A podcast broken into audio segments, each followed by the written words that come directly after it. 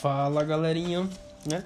Vamos lá, vamos voltar, é, dando continuidade do nosso, ao, ao, nosso podcast sobre dos mitos de criação até as teorias modernas cosmológicas sobre o início do universo, certo?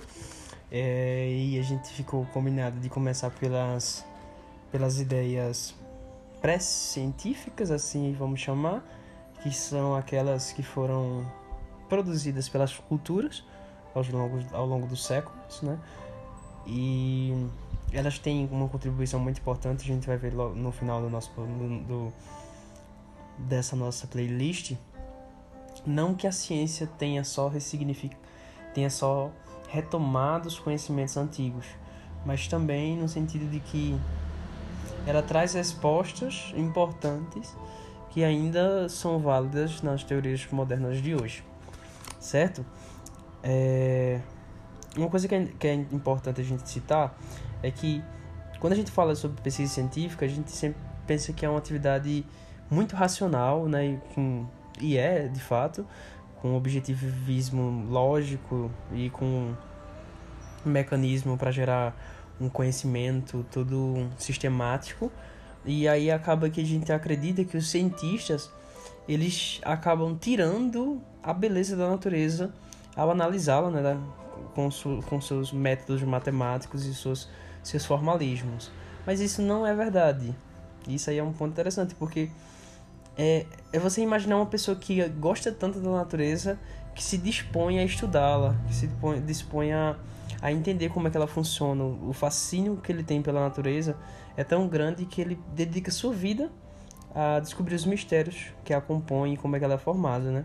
Então, a ciência ela vai muito além de uma mera, de uma mera prática, não é só, só prática, experimentos, tabelas e dados, nem fórmulas complicadas.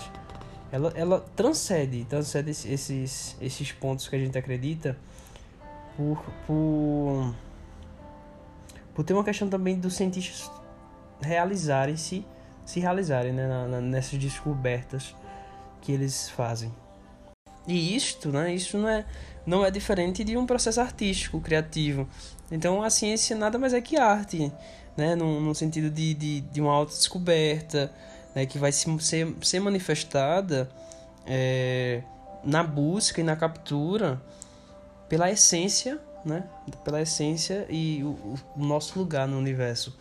Ou seja, a ciência é uma arte e ela, ela tem, essa, tem essa beleza por trás também.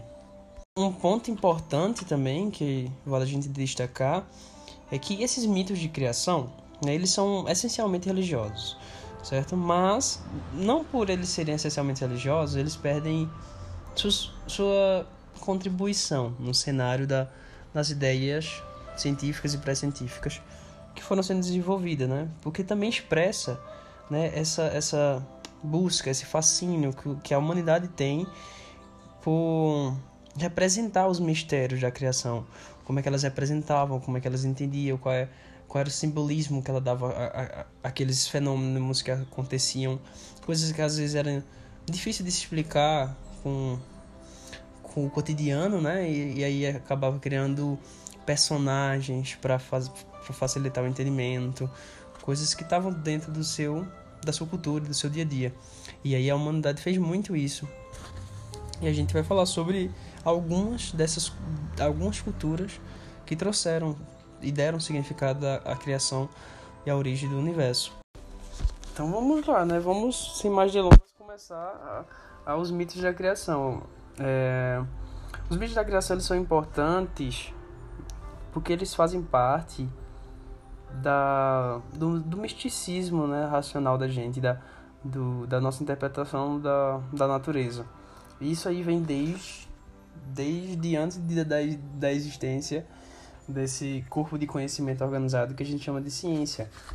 Antes disso, o mundo era bem diferente. A natureza era, era respeitada, era idolatrada, ela era responsável pela sobrevivência da nossa espécie. Ainda é, né? Mas existia essa, esse cuidado com a natureza. E esse cuidado, esse, esse amor, esse zelo pela, que os homens tinham pela natureza fez com que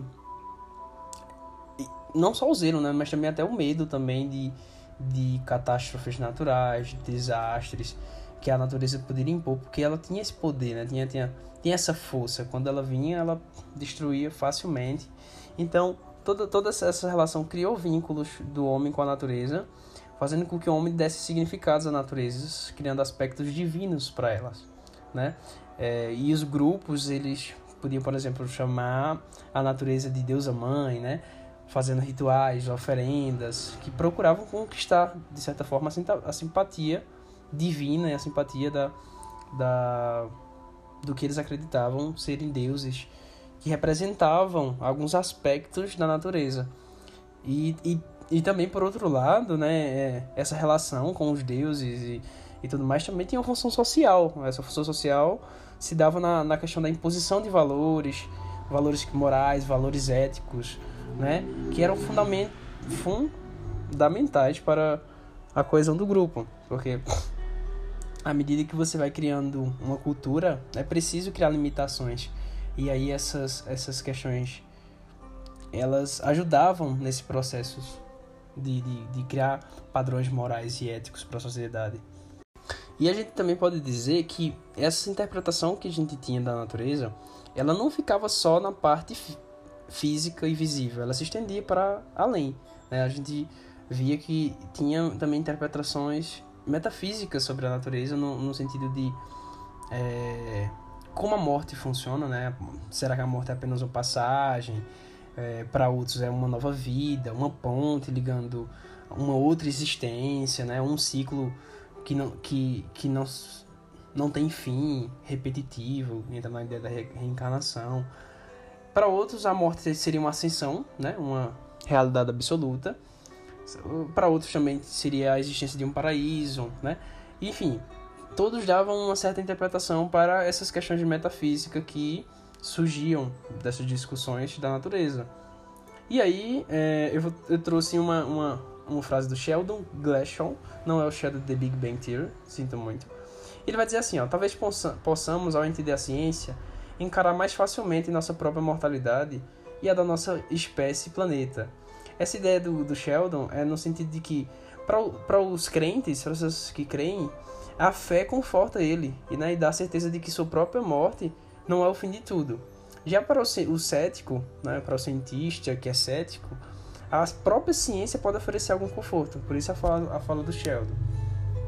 Mas aí, aí tudo bem, até aí tudo bem. A gente viu né, o, as, interpretações, as interpretações que eles davam da natureza no, no seu aspecto exterior, criando simbolismos, criando deuses para representá-la e, e fazendo rituais para adorá-la e também as suas interpretações metafísicas, né, para para entender alguns alguns elementos da nossa vida, como a morte, que eram interpretados e continuam sendo interpretados de maneiras distintas até hoje pela pela por todos os grupos sociais que, que a gente tem.